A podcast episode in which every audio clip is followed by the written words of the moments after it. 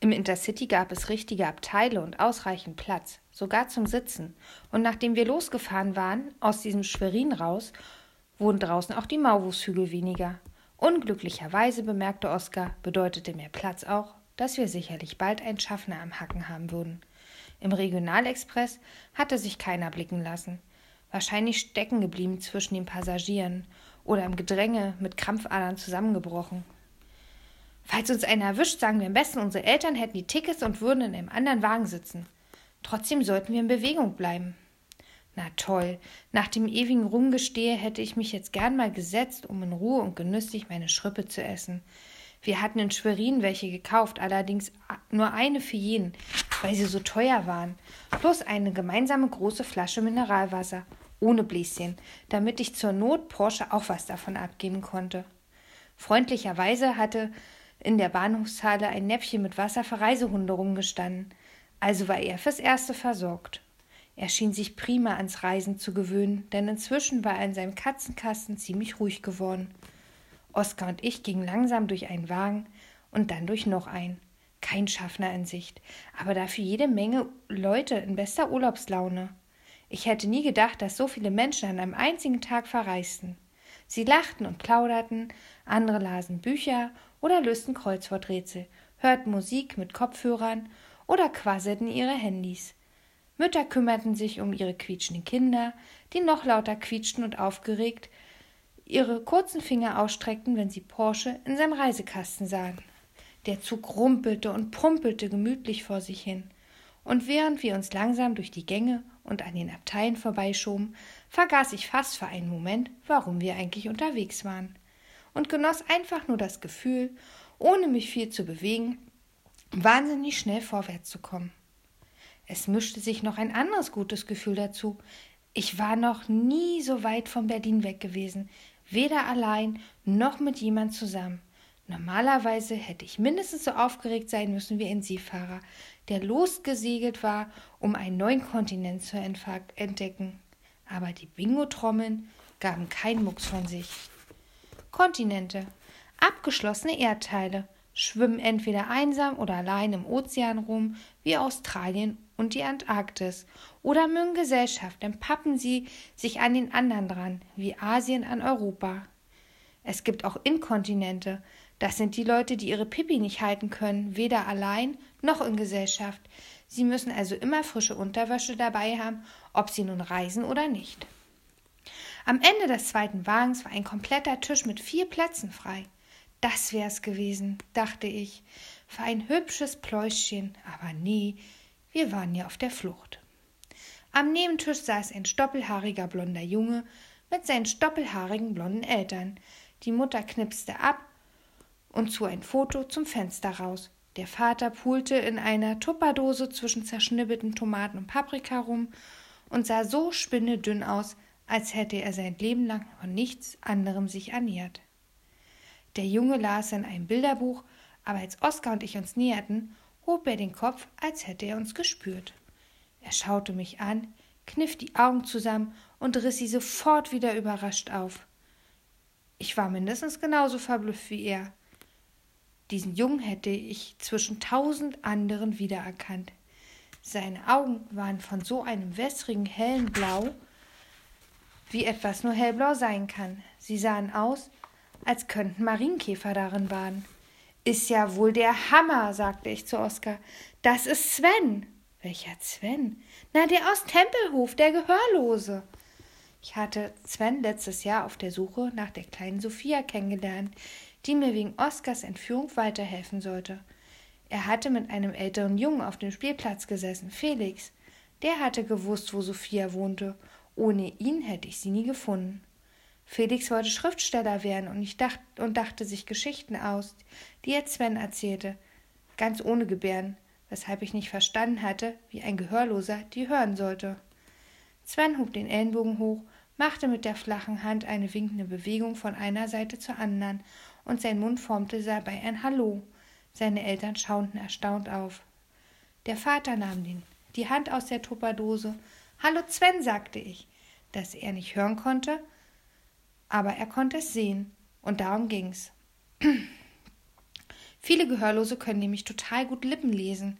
Nicht alle, weil das nicht so einfach ist, denn viele Wörter sehen gleich aus, wenn sie ausgesprochen werden, wie Mutter und Butter. Da merkt man erst beim Frühstück, dass gibst du mir mal bitte die Mutter rüber nicht wirklich passt.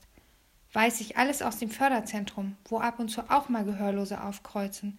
Ein paar von ihnen lernen und denken nämlich etwas langsamer, weil Gehörlosigkeit eine Folge von einer anderen fiesen Krankheit sein kann, oder sie kriegen es mit dem gleichzeitigen Bewegen vom Mund und den Händen nicht so gut hin.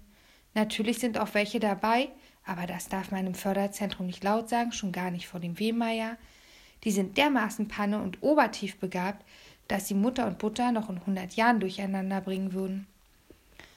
Svens Butter legte den Fotoapparat ab, schaute fragend zwischen uns her, und Sven fing an zu gebärden, und sie gebärdete zurück und sprach gleichzeitig auf ihn ein, mit überdeutlichen Mundbewegungen. Wer wurde entführt? Felix? Nee, nicht Felix. Welcher Spielplatz? Kind, mach doch mal langsamer. 2000? Was? Es war ein einziges Durcheinander aus fliegenden Händen und Armen, das Sven, wenn es im Wettkampf gewesen wäre, locker gewonnen hätte.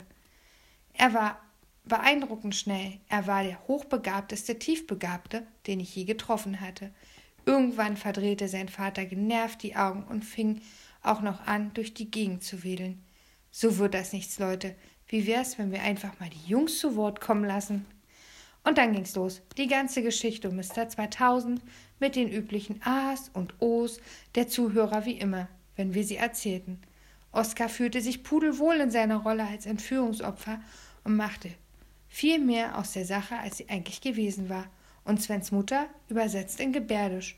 Und Svens Vater riss immer weiter die Augen auf. Das helle Blau hatte Sven von ihm. Und Svens Ohren waren so rot, als wäre er selber dabei gewesen. Und mal formte er mit einer Hand ein C und gleichzeitig in der anderen ein L. Und mal rotierte nur seine Faust im Kreis. Beides bedeutete cool, erklärte Oskar mir später. Und alle bedauerten Oskar so sehr, als säß er immer noch eingesperrt im Hinterhaus in der Diefe 93 und wurde ihn gerade über Handy durchgehen, wie schlecht und gedemütigt es um ihn stand.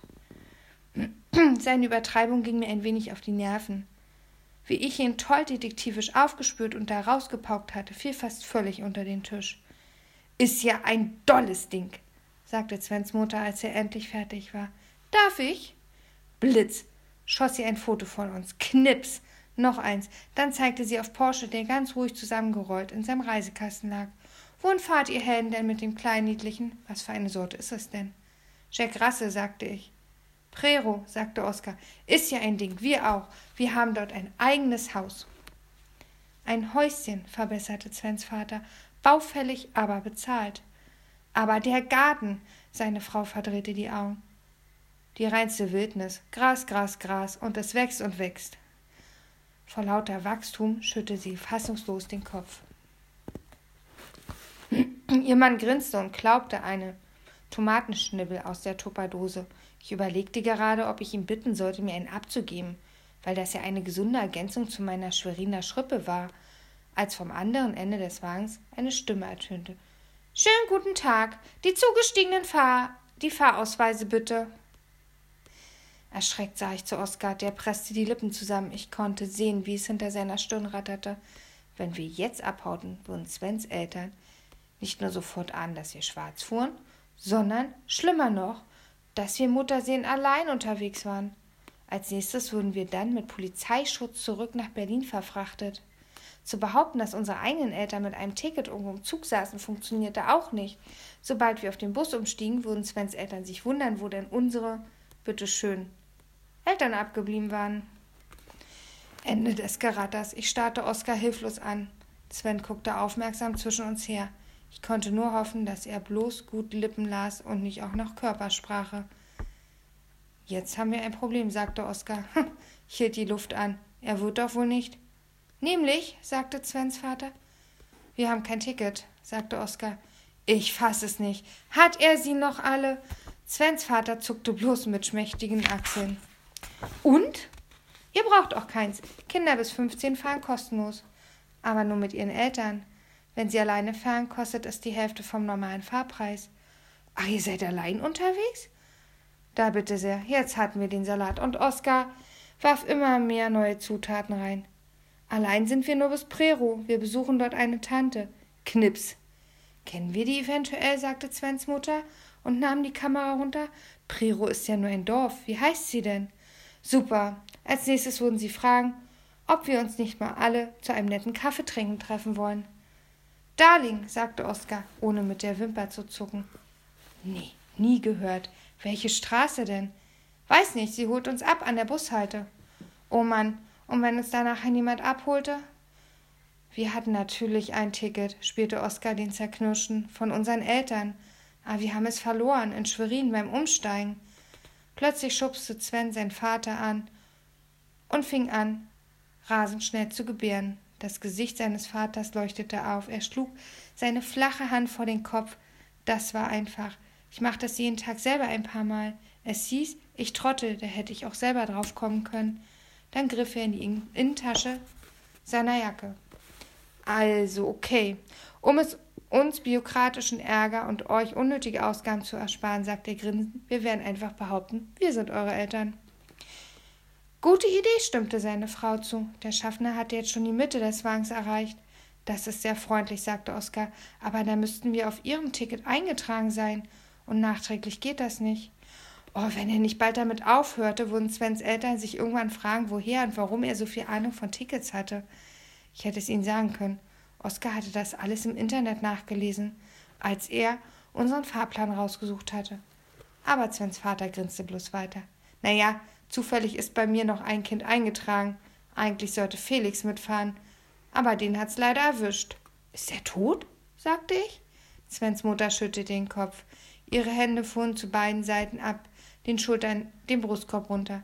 Erkältung, erklärte sie, und zwar heftig. Wir hatten schon befürchtet, ohne ihn würde Sven langweilig werden, aber nun seid ihr zwei ja dabei. Und da zwei im Moment immer noch einer zu viel sind, murmelt ihr Mann, verschwindet einer von euch jetzt besser unter dem Tisch. Oskar starrte ihn aus großen Augen ungläubig an. Aus zu großen Augen, ein wenig zu ungläubig, fand ich. Ist das jetzt Ihr Ernst? Svens Vater stieß einen Finger an ein Stück Tomate, zog ihn gleich wieder raus und hielt ihn hoch. Mein blutiger Ernst. Der Finger war nun ein wenig rot. Tomaten aus dem Supermarkt sind mehr wie sowas wie gefärbte Wasserpampe, hatte Oskar mal gesagt, und sah nicht wirklich aus wie Blut. Aber das war Moment, in dem ich beschloss, Svens Vater zu mögen. Es war auch der Moment, in dem ich begriff, worauf Oskars Lügengeschichte die ganze Zeit hinausgelaufen war. Er will, dass fremde Leute sich um uns kümmern. Watson. Wie er das hinkriegt, ist ihm egal. Erwachsene finden besser aus einer schwierigen Lage heraus als Kinder. Also gibt er die Verantwortung für uns einfach an sie weiter. Irgendwie fühlte sich das falsch an. Ich wusste nicht, was ich getan hätte. Immerhin waren wir Not. Aber man hätte auch einfach mal Bitte sagen können. Manipulation. Wenn man jemanden dazu bringt, etwas zu denken oder zu tun, das er von allein nicht denken oder tun würde. So wie in Finden Sie nicht auch, dass der Sonnenschein draußen prima für die Kakaoernte in Südamerika ist, Herr Mommsen? Und zack, kriegt man eine Tafel Schokolade. Eine richtig gute Manipulation ist das natürlich erst dann, wenn es dabei draußen regnet. Du schiebst jetzt deinen Käfig unter den Tisch, raunte Svens Vater zu mir. Dann krabbelst du unauffällig hinterher. Und wehe, du tatsch meiner Frau an den Beinen rum. Er leckte die blasse Tomatenbrühe von seinem Finger ab. Und du, Oskar, setz dich auf den freien Platz neben Sven. Na bitte, geht doch. Es war eng unter dem Tisch, aber für eine kurze Zeit ließ sich das aushalten. Erfreulicherweise trugen Sven und seine Eltern Turnschuhe und Oskar Sandalen, und alle hatten Socken an, sonst hätte es mir den Appetit versaut. Bis der Schaffner angekommen war und das Ticket kontrollierte, hatten Porsche und ich schon die letzten Krümel meiner Schrippe verputzt. So, und das waren dann alle, hörte ich den Schaffner sagen. Einen haben wir noch unter dem Tisch versteckt, antwortete Svens Vater, und seine Frau fing an, total wiehernd zu lachen, und ich ließ die Arme auf den Tisch krachen. Ist ein Ding was? Sie gluckste immer noch in sich hinein, als der Schaffner kommentarlos im nächsten Wagen verschwunden war und ich unterm Tisch wieder rauskroch. Knips. Ich blinzelte ihr und ihr Mann verschwörerisch zu und quetschte mich neben Oskar. Der klappte gerade neugierig das Bilderbuch auf, in dem Sven gelesen hatte. Hand in Hand, die Welt begreifen, stand vorne drauf, in hübschen bunten Buchstaben. Ein Bildwörterbuch der Gebärdensprache. Kann ich mir das für eine Weile ausleihen? sagte Oskar. Ich könnte bestimmt ein paar Wörter lernen. Mit einem liebenswürdigen Lächeln zeigte er auf das Wort, das er soeben aufgeschlagen hatte. Er hob seinen Arm mit der dicken Uhr dran und führte die Fingerspitzen ein paar Mal seitlich an den Kopf, was wohl dazu die passende Gebärde war. Sven nickte begeistert. Das Buch war eigentlich für Felix gedacht, also leih es dir ruhig, sagte Svens Vater. Aber bis man das Gebärden beherrscht, muss man schon eine ganze Weile üben. Sven kann mir helfen, sagte Oskar deutlich in Svens Richtung. Genau, außerdem ist Oskar hochbegabt, sagte ich. Und die tolle Uhr hat er von seinem Vater. Zeig doch mal, Oskar. Aber er hörte mich gar nicht, denn er und Sven blätterten schon durch das Buch. Vielleicht hätte er auch meine Stimme nicht erkannt, die klang nämlich ein bisschen angesäuert. Ich weiß nicht, warum ich plötzlich eifersüchtig war oder warum ich das mit der Uhr gesagt hatte. Aber da traf ich schon mal einen, der irgendwie auch tiefbegabt war und gleichzeitig hochbegabt, und Oskar schnappte ihn mir einfach weg.